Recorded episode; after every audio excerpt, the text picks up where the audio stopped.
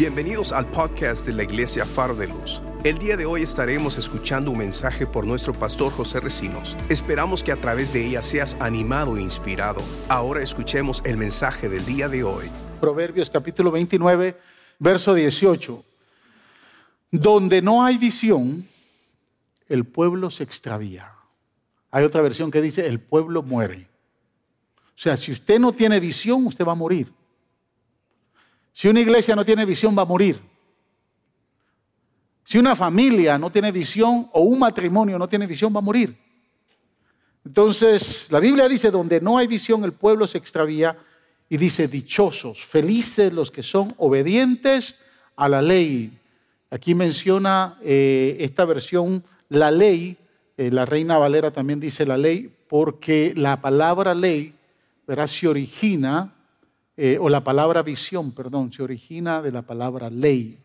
Entonces, es dichoso los que son obedientes a la visión que Dios les ha dado. O sea, felices, bienaventurados son los que eh, son obedientes a lo que Dios le ha dicho, quiero que hagas, quiero que hagas esto, y lo hacen. ¿Qué le ha dicho el Señor? Pregúntele a que está a su lado, ¿qué te ha dicho el Señor que tienes que hacer? Venir solo los domingos. Estar sentadito aquí. ¿Qué te ha dicho el Señor que tienes que hacer? Amén. Padre, en el nombre de Jesús te damos gracias por este maravilloso privilegio de poder compartir tu palabra. Eh, oramos para que esta palabra produzca vida, Señor, produzca fruto y fruto en abundante, produzca, Señor, gozo, alegría en nuestro corazón para ser obedientes a la misma. Háblanos, restauranos por tu palabra, edifícanos, consuélanos Señor, nuestro corazón, nuestra mente están abiertas para recibir tu palabra, porque toda la gloria te la damos a ti, Padre, en el nombre de Jesús. Amén. Y amén. Tome asiento. Voy a repetir nuevamente lo que dije el martes, y eso me va a escuchar usted durante todo el año, me va a escuchar decir lo mismo. La visión en términos oftalmológicos eh, es ver, eh, eh, es tener una visión correcta o es ver de forma clara, aguda, definida a una distancia de 20 pies. Por eso es que se llama visión, cuando le dicen, usted tiene una visión 20-20. Amén. ¿Quiénes tienen, eh, que no usan lentes acá? Hay muchos que no usan lentes, pero algunos nos engañan porque tienen de contacto. Pero ¿quién no, tiene, ¿quién no usa lentes ni de contacto? Levante su mano. Aparentemente, digo aparentemente, usted tiene una visión 20-20. Porque si no tiene lentes es porque no le ha molestado la vista y usted no ha ido con el doctor y el oculista y le ha dicho que usted tiene problemas. Así que aparentemente usted tiene una visión 20-20. Eso quiere decir que a distancia de 20 pies usted puede ver todo correctamente. Eh, yo tengo 15 y 17, acá. Ya no, yo ya perdí mi 20-20. Amén. Por eso es que uso estos lentes. Aquí hay algunos que han perdido más, pero... Pero en términos eh, espirituales, eh, y lo que hemos estado compartiendo y aprendido en las enseñanzas de coaching, es que una definición correcta, hay muchas definiciones, pero una definición correcta de visión es, es un sueño más pasión y más acción. Es una visión. O sea, cuando usted tiene un sueño, y usted tiene una pasión, se apasiona por ese sueño y le suma acción, entonces es igual a tener una visión. Si usted solo tiene un sueño y se apasiona por ese sueño, pero nunca le pone acción, no es una visión, es una ilusión. Y hay muchos que viven de sueños y de ilusiones, pero nunca llegan a concluir una visión porque nunca le ponen acción. ¿Por qué, pastor? Porque toda visión requiere de objetivos, de metas, de llegar a, proyecciones y para lograrlo hay que ponerle acción. O sea, yo no puedo decir, escúchame, yo no puedo decir, yo quiero ser pastor. Hay muchos que me dicen, pastor, yo quiero ser pastor. Yo, yo me llamo a ser pastor, pero nunca los, nunca los veo en la escuela de ministerio. Empiezan un curso y nunca lo terminan. Nunca los veo orando. ¿Sí me entiende? Si yo quiero ser doctor, quiero, tengo que ir a la escuela de medicina. ¿Verdad? O sea, lo de doctor no va a venir del Espíritu Santo. Esos milagros Dios no los hace. No es como doña Chabelita, que era la médico de la cuadra. Y... Pero bueno, doña Chabelita tenía ciertas experiencias hasta cierto sentido y a veces le daba y a veces no. Pero si usted quiere ser un mecánico, tiene que ir a estudiar mecánica. O sea, tiene que ponerle acción.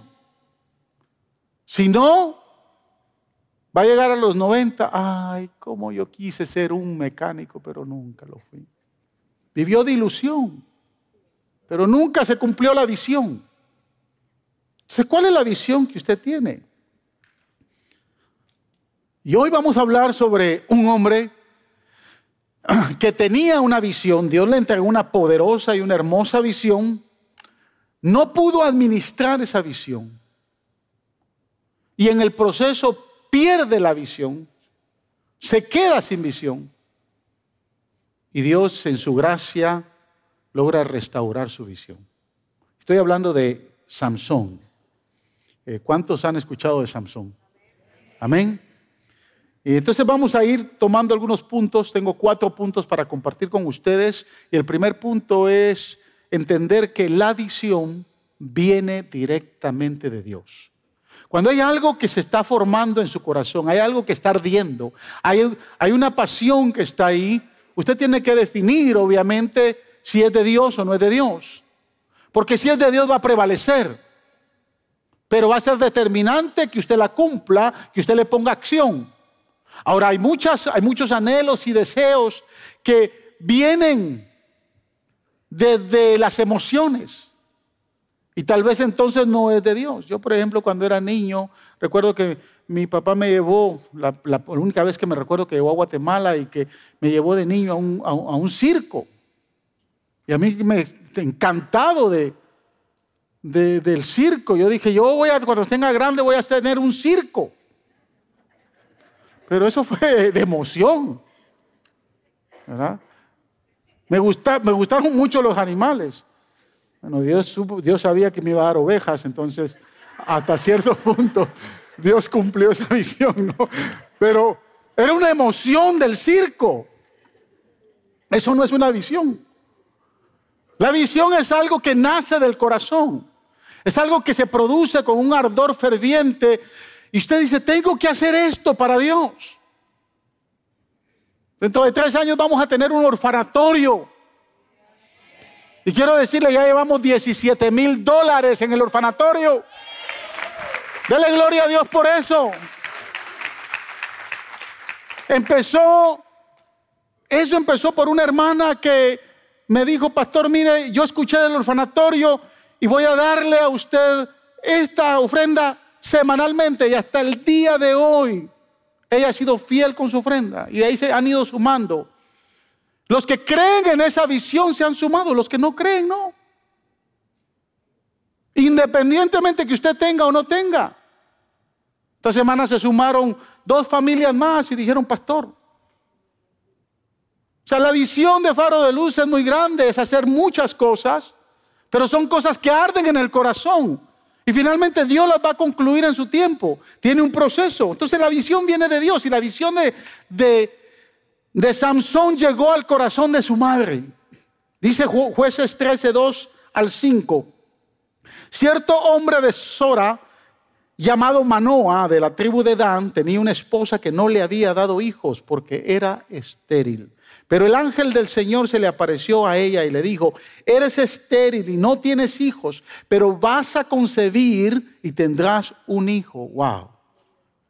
Ahora observe, el verso 4 es poderoso porque le dice, cuídate de no beber vino ni ninguna otra bebida fuerte, ni tampoco comas nada impuro. Le pregunto, ¿qué mujer que queda embarazada eh, se abstiene de no comer cosas impuras? A las mujeres embarazadas a las que más le dan deseo de comer cosas impuras. Y ahí van los maridos a medianoche a comprar una Coca-Cola y a esto y lo otro. ¿Sí o no? Porque les dan el deseo, ¿no? Ya esos, yo no sé si eso es de Dios o del diablo, pero lo que es cierto es que los deseos aparecen, ¿no? A ella Dios le dijo, cuídate de no comer cosas inmundas. porque concebirás y darás a luz un hijo, no pasará la navaja sobre su cabeza, porque el niño va a ser nazareo, no nazareno, nazareo.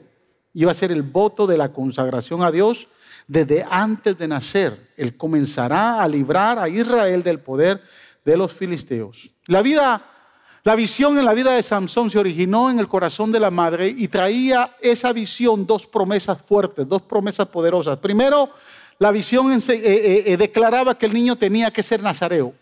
Iba a hacer su voto, nazareo, pero no al nacer.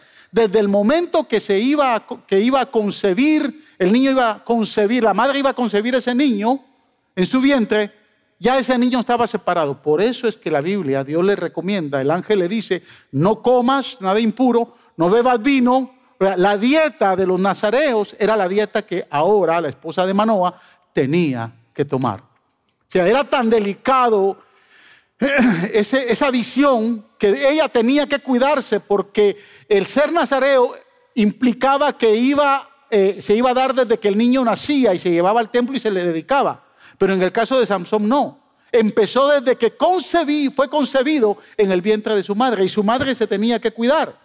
Entonces ese era, eh, era importante para la visión de Dios, que fuera nazareo y se cuidara. Y lo segundo es que ese niño iba a ser un líder, iba a ser el próximo juez de Israel, iba a liberar y liderar al pueblo de Israel, iba a liderarlo como juez pero los iba a liberar de la opresión de, los palestinos. Entonces esas, dos promesas se alineaban a la visión de Dios para la vida de Samson.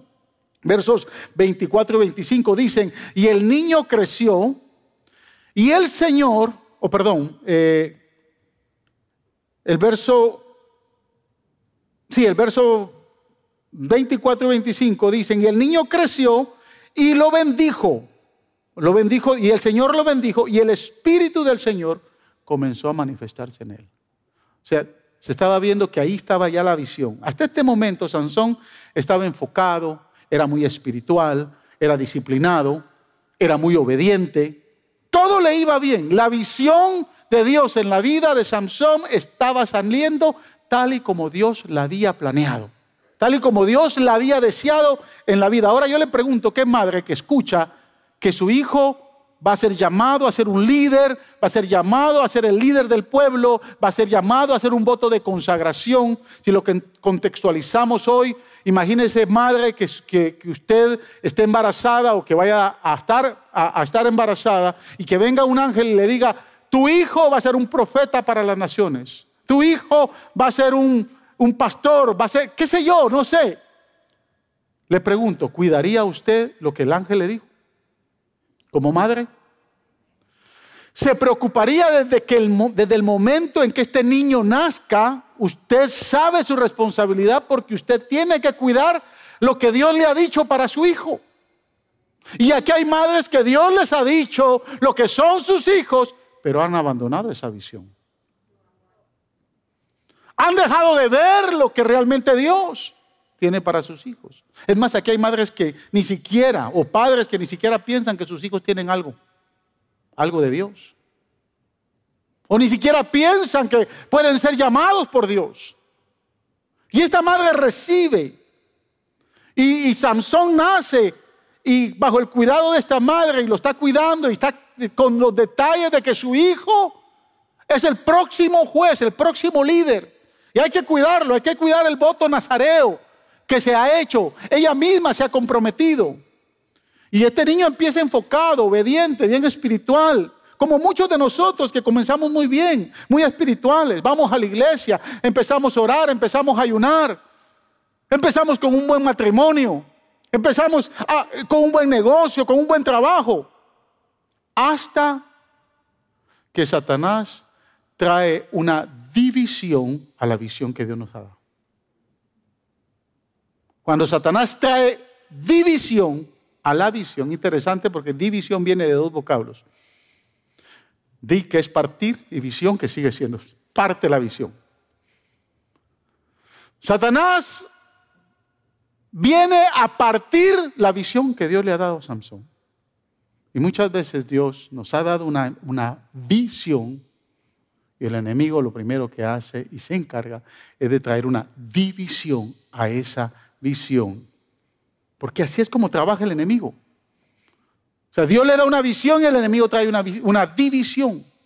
Él trata de romper el enfoque, él trata de nublarle la visión para que usted no siga viendo lo que Dios quiere que siga viendo. Quiero decirle que la visión viene del futuro, pero se trabaja en el presente. O sea, la visión viene del futuro, pero usted tiene que estar trabajando en el presente para que esa visión se cumpla. Si usted trabaja en el presente, tarde o temprano va a haber resultados. Hay quienes que quieren aligerar la visión. Y cuando Dios le da la visión a Habacuc, que están esperando la invasión eh, eh, caldea, Dios le dice, espera, la visión se va a cumplir. O sea, la visión en su vida se va a cumplir. Pero usted tiene que tener cuidado que el enemigo no venga a traer división a la visión que Dios le ha dado. Y ese es mi segundo punto. La división de la visión viene del enemigo. Mire lo que dice jueces 14, del 1 al 3. Sansón descendió a, Timnat y vio allí a una joven filistea. Cuando él volvió, le dijo a sus padres, he visto a Timmat, he visto en Timmat a una joven filistea, pídanla para que sea mi esposa. Pero sus padres le dijeron, ¿acaso no hay ninguna mujer aceptable en faro de luz? ¿O en todo nuestro pueblo? ¿Qué tienes que ir a buscar una esposa entre esos filisteos incircuncisos? Sazón le respondió a su padre, pídeme esa mujer que es la que a mí me gusta. Es que esa es la que yo amo. Mami, tú no entiendes. Guy I love. O sea, cuando le lleva la, esposa, la, hija o el hijo, la novia o el novio a la casa, y el papá le dice, mm, esa no es. What do you mean that's not the one? Esa no es. Es que esa es la que yo amo, no es la que. Yo no me voy a casar con alguien que tú no ames. Y se da cuenta cómo el enemigo empieza a traer división a la visión. La madre está enfocada en la visión que le ha dado. Pero aquí Sansón dice, vayan y pidan a esa mujer porque esa es la que a mí me gusta. Y se acabó. Y jueces 15, del 1 al 3, dice, pasado algún tiempo, durante la cosecha de trigo, Sansón vino, tomó un cabrito y fue a visitar a su esposa Voy a la habitación de mi esposa, dijo él, pero el padre de ella no le permitió entrar, sino que le dijo, yo estaba tan seguro de que la odiabas, que se le da, que se le da, se la di a tu amigo, pero ¿acaso no es más atractiva a su hermana menor? Tómala para ti en lugar de la mayor. Verso 3 dice, Sansón replicó, esta vez sí que no respondo por el daño que le cause a los filisteos. Usted tiene que entender esto. Sansón finalmente alcanza lo que él desea, lo que él quiere. Empieza el enemigo a traer división a su visión, se va y se casa con esta mujer filistea en contra de sus padres. La mujer filistea también está enamorada de Sansón y se casan los dos. Y no podía haber esa mezcla, no solo del pueblo hebreo, sino también del pueblo filisteo. Porque cuando los líderes del pueblo filisteo se dan cuenta que ella o que este hombre le dio a Samson, a esta muchacha, por esposa, dice que fueron a reclamarle y le dijeron, es imposible que este hebreo se haya, se haya casado con tu hija. Y dice que los mandaron a matar y los mandaron a quemar. Ahora es interesante, antes de que eso suceda, Samson se casa, se van de luna de miel, regresan, deja, deja a, la esposa en la casa de sus padres y él se va a visitar a sus padres. Cuando él regresa, por ahí ve un cabrito, lo, mata y lo está llevando de regalo a la esposa. Y cuando llega, le dice el suegro, aquí no entras. Y dice, ¿por qué? No, la mujer que yo, tu mujer yo hace la di a tu, mejor amigo. Así que aquí aquí ya no hay lugar para ti. ¿Cómo se pone usted, hermano? Que el suegro le diga así. ¿Qué hace usted? Si el suegro le dice, la mujer que es tuya ya no es tuya, se queda aquí conmigo. ¿Qué hace? Algunos dirían, gloria a Dios, quédate suegro. Ahí te la dejo. Pero Samson se llenó de ira, se llenó de enojo. Enojo en contra de su suegro, en contra de los, de los filisteos, más cuando después se da cuenta que, que los líderes del pueblo filisteo mandan a matarla junto con el suegro. O sea, su corazón se llenó de ira, se desarrolló una actitud de enojo contra el pueblo filisteo y trató de vengarse de todo lo que su suegro le hizo. Empezó a tratarse de vengar. Y observe, él dice, esta vez no me podrán culpar de todo lo que voy a hacer. O sea, no respondo. Hoy se las van a ver conmigo. Y esto trajo mucha amargura. Trajo raíces de amargura en el corazón de Samson por una experiencia dolorosa. Yo quiero decirle que una experiencia dolorosa rompió su enfoque, rompió su visión, se llenó de amargura, estaba luchando por todas las razones equivocadas. Luchando por alguien que sus padres no estuvieron de acuerdo. Se enojó tanto con mucho resentimiento en su corazón debido a un problema no resuelto con ese matrimonio que había tenido. Y escúchame lo que le voy a decir.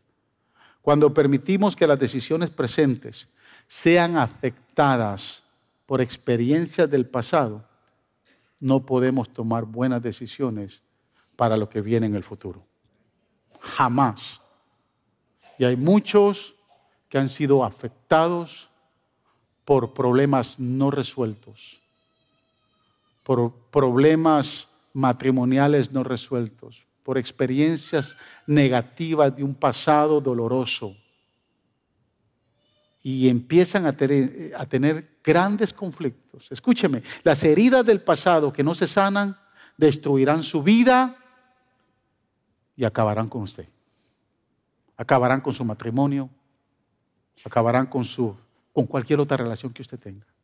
Heridas del pasado empiezan a nublar el enfoque de una visión cuando el enemigo viene a traer división en la vida de Samson. Y lo más terrible de esto es que Satanás lo sabe. Satanás sabe. Él va a usar los problemas no resueltos para destruir todas las relaciones que nosotros tenemos. Escúchenme jóvenes, lo dije en la mañana, no sé si estaban todas. Digo, los que, las jóvenes y jóvenes que no se han casado todavía. Cuando se vaya a casar o se vaya a enamorar de alguien, no se enamoren de un muchacho herido, enojado, gruñón y con mal carácter. Y jóvenes varones, no se vayan a enamorar de una gruñona, herida por experiencias del pasado, porque tarde o temprano, cuando estén casados y estén tratando de relacionarse, van a tener como a cuatro o a cinco personas ahí. Porque si esa persona, si esa muchacha o ese muchacho fue afectado por cuatro o cinco personas en el pasado, usted va a tener que estar lidiando con ellas. Si no se trata de los ojos verdes o azules que tenga el muchacho o la muchacha. No se trata de qué tan guapo, qué tan lindo. Bueno, y eso no es para todos los jóvenes nada más, eso es para todos ustedes que todavía andan buscando si no tienen. Y los que tienen, quédense con lo que tienen.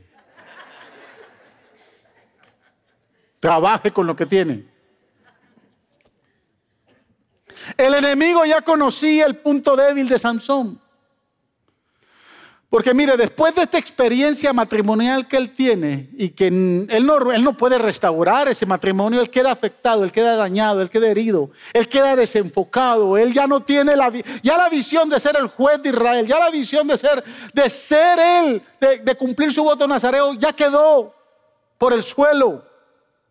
Sazón empieza a involucrarse con prostitutas, a vivir una vida desordenada, hasta que conoce a otra filistea llamada Dalila. Y cuando conoce a Dalila, él dice, wow, esta sí es. Sansón se enamoró de Dalila, quien amó mucho, pero Dalila nunca lo amó a él. Y finalmente lo dejó sin visión. Y este es mi tercer punto. El propósito de Satanás es dejarlo sin visión. No solo de dividir, de traer división a su visión, sino dejarlo totalmente sin visión. Jueces 16, 21 y 22, o jueces 16, versículo 14 dice, pasado algún tiempo, Sansón se enamoró de una mujer del valle de Sorek que se llamaba Dalila. Jueces 16, versos 21 y 22 dice, entonces los filisteos lo capturaron, le arrancaron los ojos y lo llevaron a casa, lo sujetaron con cadenas de bronce y lo pusieron a moler en la cárcel. Pero en cuanto le cortaron el cabello, le comenzó a crecer de nuevo. Escúcheme bien. La relación con Dalila, eh, la relación de Samson con Dalila no solamente fue por una codicia. Sansón tenía el ojo desviado. Cualquier escoba que miraba con, con, un vestidito la hacía su mujer. Pero se involucró mal, se involucró un montón de prostitutas y así fue que conoció a Dalila. Dalila era la prostituta del palacio. Dalila era, la, era una prostituta de high class. Era para los gobernantes y los líderes del pueblo. Si usted no lo sabía, lea bien la historia. O sea, Dalila no era una prostituta de la calle, pero Sansón se empezó a involucrar con prostitutas. A, cualquier, a cualquiera le, Le pasa a usted, hermana, cuando va con su esposo y su esposo. Eh, eh, es que estoy, estoy, me mareé. ¿Qué excusa se inventa el esposo? Y usted con ganas de arrancarle los ojos. La relación con Dalila no fue nada más por una codicia de que la... No, Sansón se enamora de Dalila. Las escrituras dicen que amaba a Dalila, y escuche bien, por cuatro veces ella trató de matarlo. Y él no se quiso dar cuenta. Estaba tan cegado ya, o sea, ya su visión estaba tan dividida que ahora conoce a esta muchacha, se enamora de ella ella trata de matarlo cuatro veces y él no se da cuenta. Escúcheme, ¿ha visto a alguien engañado muchas veces por la misma tentación? Y se sigue involucrando una y otra vez, y una y otra vez, y una y otra vez como Sansón. Y no se da cuenta. Personas que caen en el mismo pecado muchas veces. Y siempre dicen, no, yo creo que esto yo lo puedo controlar. Están con la actitud, viven con la actitud del, lo puedo manejar. I can handle this. ¿Lo, ¿Conoce algunos? Probablemente algunos de ustedes están haciendo cosas en la vida, en su vida, que creen que pueden manejar. Y que creen que pueden controlar esa tentación. Y dicen, ah, es una sola cervecita. ¿Qué me va a hacer una sola cervecita? Ah, es un solo cigarrito. Ah, es una sola foto de pornografía. Eso no me va a hacer daño. I can handle this. Aquellos que les gusta tomar de lo ajeno, ah, no, en el trabajo ni. Ni se van a dar cuenta. ¿Le ha pasado? Creen que pueden controlar esa tentación. Y dicen, I can handle it. Mire, quiero decirle, el pecado no se puede controlar, no se puede manejar. Al pecado hay que destruirlo. Y Cristo lo destruyó en la cruz del Calvario por nosotros hace dos mil años atrás. Usted no puede controlar el pecado. Usted está jugando con la tentación. Y Dios le dice, no juegues con la tentación. A mí por eso me, me gusta José en la Biblia. Porque José no vaciló. No jugó con la tentación. José cuando se vio ahí en la, recámara de la esposa de Potifar dijo, This is not my place, este no es el lugar mío. Yo sé que no voy a poder. ¿Y qué hizo José? Salió corriendo. Huyó de la tentación. La tentación hay que huir. Si usted sabe que ha sido adicto a la pornografía, mire, cambie su teléfono y use un frijolito. ¿Y por qué, pastor? Ah, yo, me la, yo creo que yo puedo.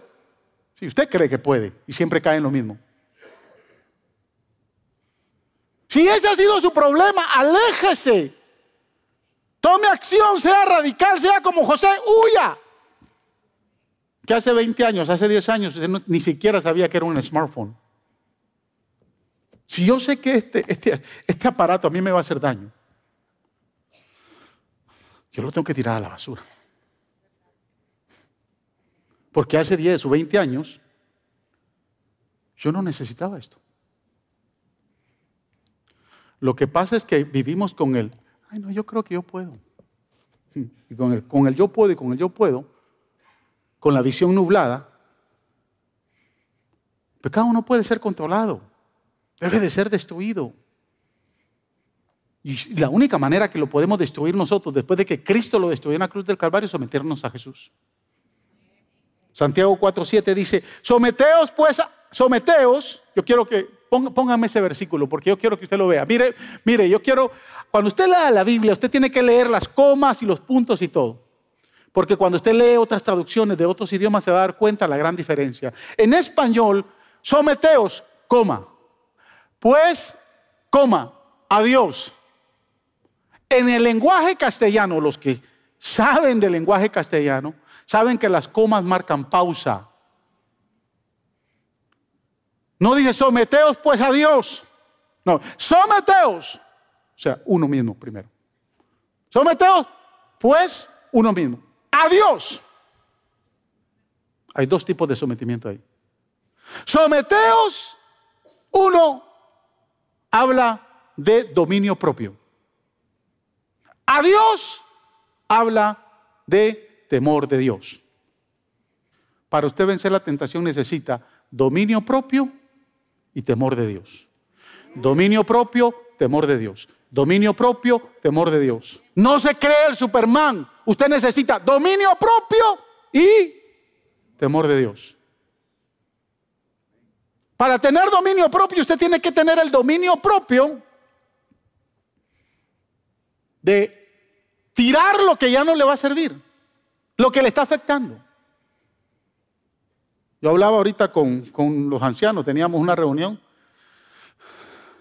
Yo he subido mi par de libritas. ¿Se han dado cuenta, verdad? No, bueno.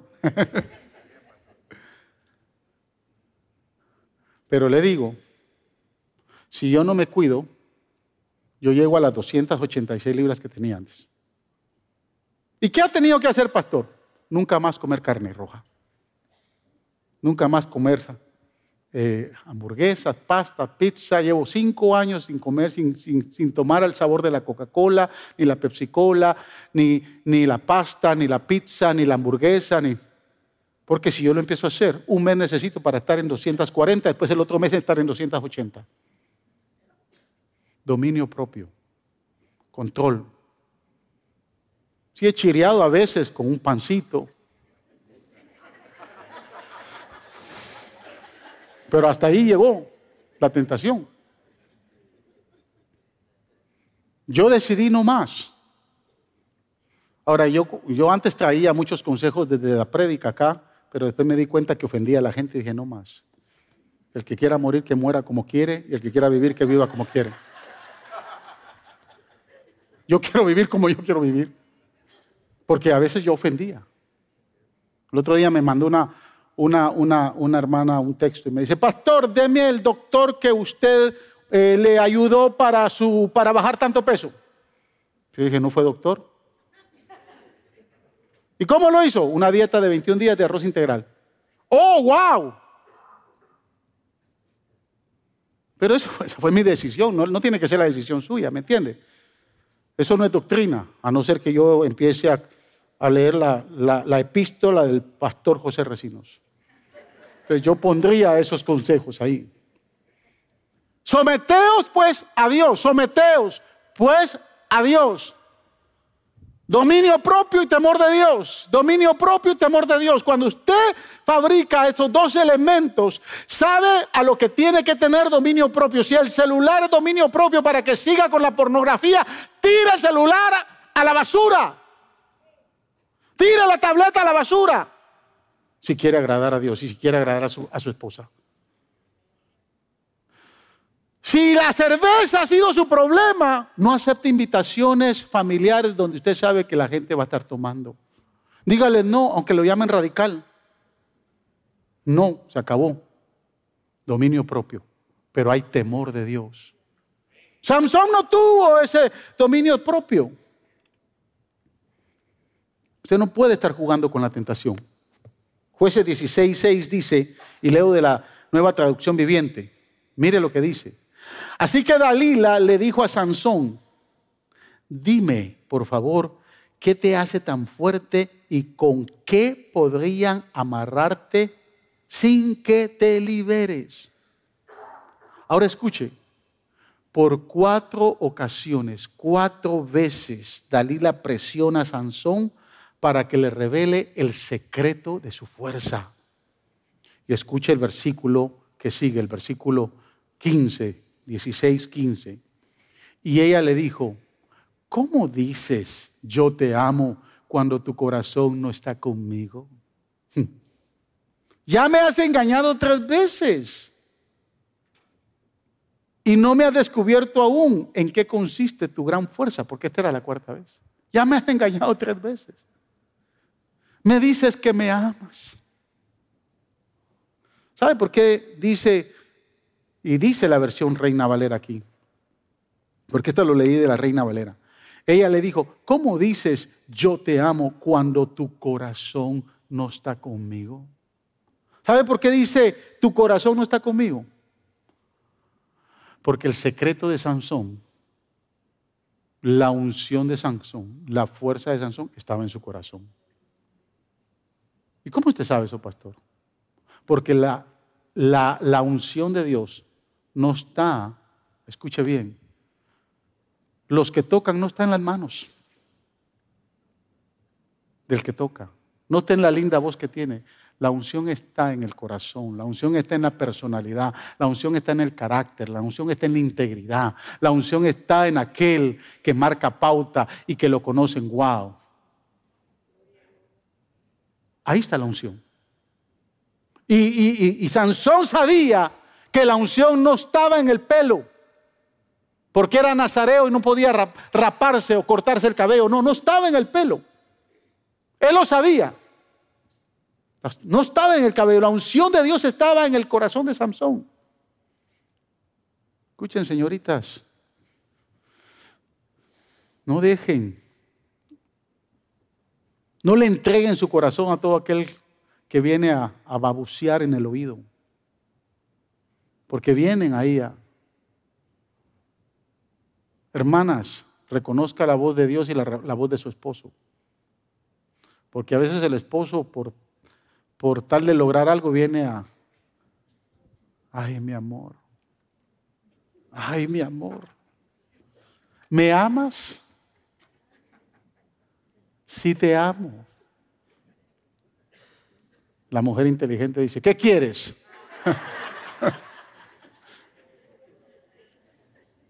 ¿Verdad, hermana? No, no. Guarde su corazón. Señoritas, guarden su corazón. No todo, no todo el que venga a vacilarles en el oído. Guarden su corazón. Su corazón les pertenece a Jesús. La Biblia dice en, en Proverbios 4:23, sobre toda cosa guardada, guarda tu corazón, porque de él mana la vida. Sobre todo, guarde su corazón, hermano. Porque si hay unción depositada en usted, está en su corazón. Permítame hacerle una pregunta.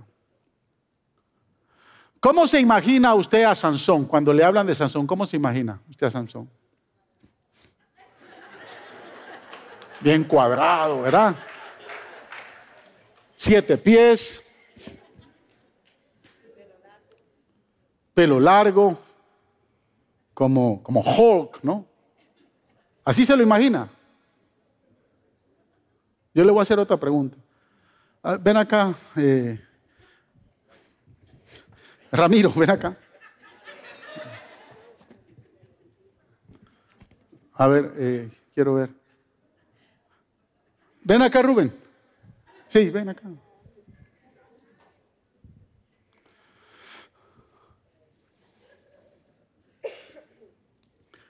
¿Cómo usted, si, si los miramos a ambos, quién cree usted que podría ganar una pelea?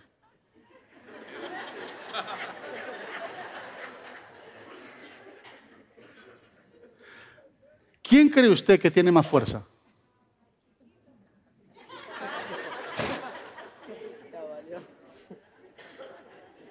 Ok, siéntense, gracias. ¿Cómo se imagina usted a Samson? Fuerte, grande, musculudo, siete pies. Si es así, si, si es así, ¿por qué Dalila cuatro veces le pregunta, dime dónde está tu fuerza. Si es así. No le necesito preguntar a, Ramiro frente a Rubén quién tiene más fuerza. ¿Make sense? ¿Tiene sentido lo que estoy hablando? Yo creo que, yo creo que Samson era como el hermano Cortés.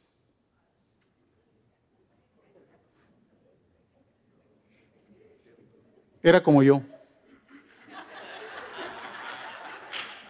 yo no tengo músculo, yo no, no tengo ni la altura propia para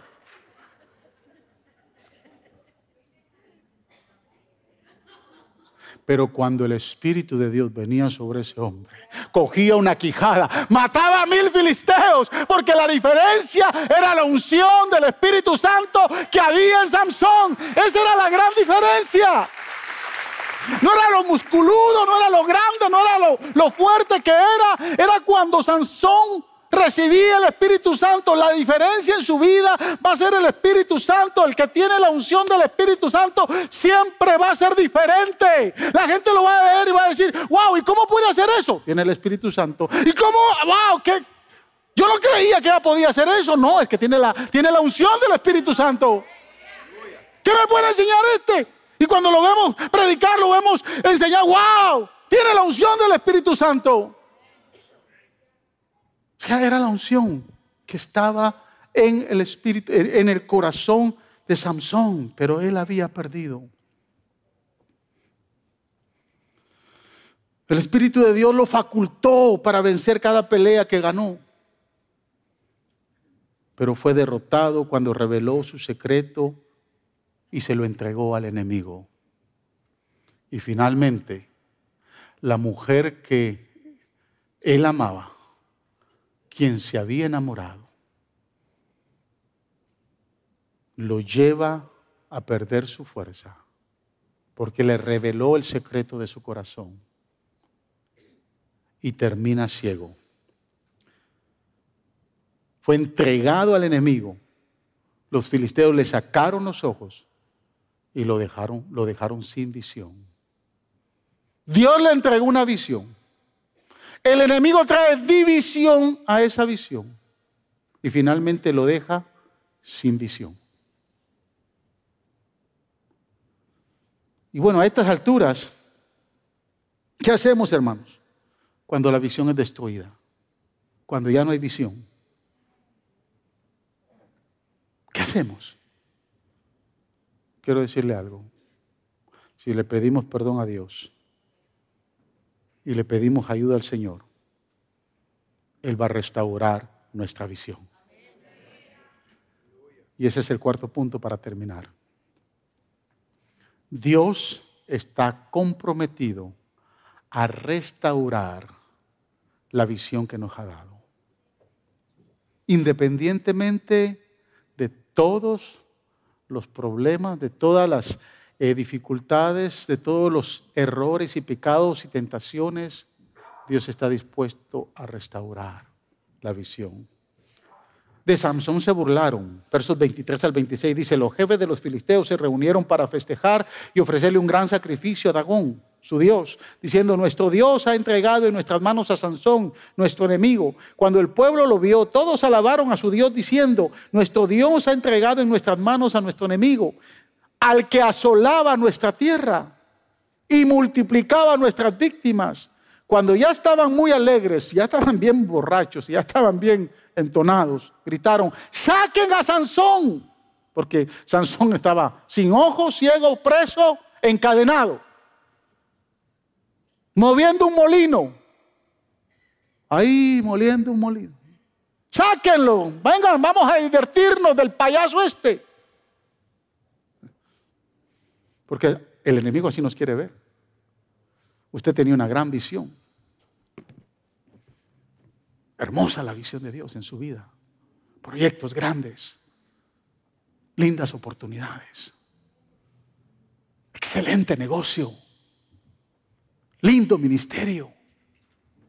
Un precioso matrimonio. Hermosa familia. Y viene el enemigo y ¡boom! Trae división. Finalmente le quita los ojos y lo deja sin visión y usted se vuelve la burla de muchos. Y no que decía. Y no que iba a ser pastor. Y no que, tanto hablaba de ese negocio. Y no que, que, que iba a predicar. Y se vuelve la burla porque su visión está destruida. Se quedó ciego. Saquen, traigan al payaso este de Samson, vamos a divertirnos con él.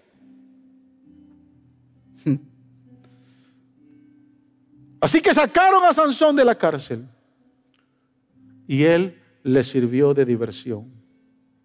Qué triste que después de que usted le sirve a Dios ahora es de diversión para el diablo. Qué triste que después que había una proyección poderosa, ahora es la burla. Y es la estrategia del diablo para burlarse de, de usted. Y dice, cuando lo pusieron de pie entre las columnas, Sansón le dijo al muchacho que lo llevaba de la mano, porque mandaron a buscar a un niño. Vete, busca tú a Sansón, que este ya ni, ni a ti te hace daño, ya ni ve, está encadenado, ya no tiene fuerzas.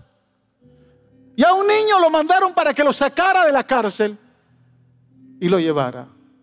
Mientras iba caminando, Samson le dice al muchacho, no puedo ver lo que hay afuera. Hazme favor. Cuando lleguemos a la sala del templo, ponme en medio de dos columnas hazme favor que sean las principales porque estoy cansado y quiero reposarme en ellas para no cansarme. Ponme donde pueda tocar las columnas que sostienen el templo para que me pueda apoyar en ellas, dice el verso. Y estando ahí, tocando las dos columnas, dice el verso 28. Entonces Sansón oró al Señor Oh soberano Señor, acuérdate de mí, oh Dios.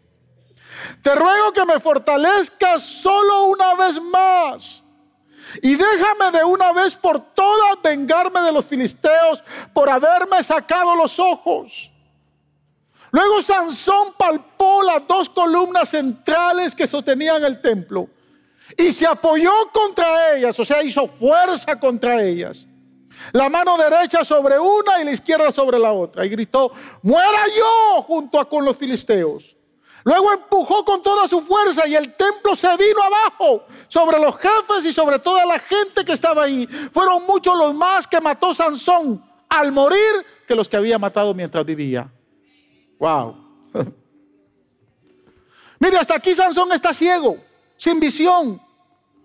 La unción ya ha desaparecido. Su liderazgo está destruido. No tiene futuro. No hay nada por delante.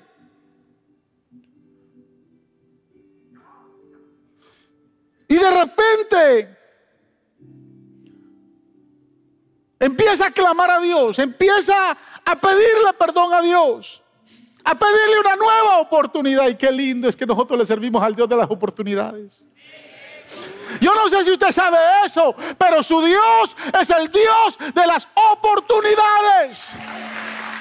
Usted tiene que tener presente eso toda la vida. La Biblia dice que si el justo siete veces cae, siete veces Dios lo va a levantar. Y cuando estaba ahí, yo me pude imaginar que él estaba ahí. Dijo, Señor, no tengo visión. No puedo ver nada. Perdí mis, mis ojos, perdí mi visión. Por una división que me trajo el diablo a mi vida. Pero de repente le empezó a tener una visión interna. Empezó a ver lo que nunca había visto cuando se le dio la visión. Algo ahí interno comenzó a, a, pasar. Y él dijo, puedo ver en mi interior. Veo que Dios me perdona. Aleluya. Me veo derrotando al enemigo. Me veo nuevamente en victoria. Veo mi matrimonio restaurado. Veo mi negocio nuevamente funcionando. Me veo nuevamente equilibrado. Veo mis hijos regresar al Señor. Me veo en salud nuevamente. Me veo con la unción de Dios de nuevo. Aleluya. Veo que Dios me vuelve a utilizar. Veo que mi ministerio se vuelve a, restaurar. La pregunta es, hermanos, ¿qué es lo que usted está viendo hoy? ¿Qué es lo que ve dentro de sí? ¿Qué ha dejado de ver? ¿Qué es lo que está viendo? ¿Qué es lo que puede ver que las circunstancias lo han nublado por la división que trajo el enemigo? En la visión que tenía, su visión matrimonial. ¿Cómo mira su matrimonio de aquí a un año? ¿Cómo mira su familia de aquí a un año? ¿Qué es lo que está viendo dentro de usted? El enemigo ha traído derrota, el enemigo ha traído circunstancias difíciles, el enemigo ha traído tentación. El enemigo nos ha querido robar la batalla, pero la Biblia dice y Pablo dice, pero todo lo puedo en Cristo que me fortalece. Todo, todo lo puedo en Cristo. No me diga que no puede vencer la tentación. No me diga que no puede restaurar su matrimonio. No me diga que no puede restaurar lo que ha perdido. ¿Qué es lo que está viendo dentro de usted? ¿Cómo se está visualizando? Dejó de servir. ¿Cómo se visualiza nuevamente? El, enemigo lo ha engañado para que quede inactivo. ¿Cómo se ve? Dios es el Dios de las oportunidades. Dios le está diciendo hoy. Dios le está diciendo, Sansón murió el día que le devolví la fuerza, pero tú no tienes que morir porque yo ya morí por ti. Aleluya. Yo ya entregué mi vida por ti. Para que te levantes, para que restaures lo que necesitas restaurar. Gracias por escuchar el podcast de la Iglesia Faro de Luz. Esperamos que la palabra de hoy haya sido de mucha bendición para tu vida. Te motivamos que te suscribas y que bendigas a alguien compartiendo este mensaje. Te esperamos en la próxima semana.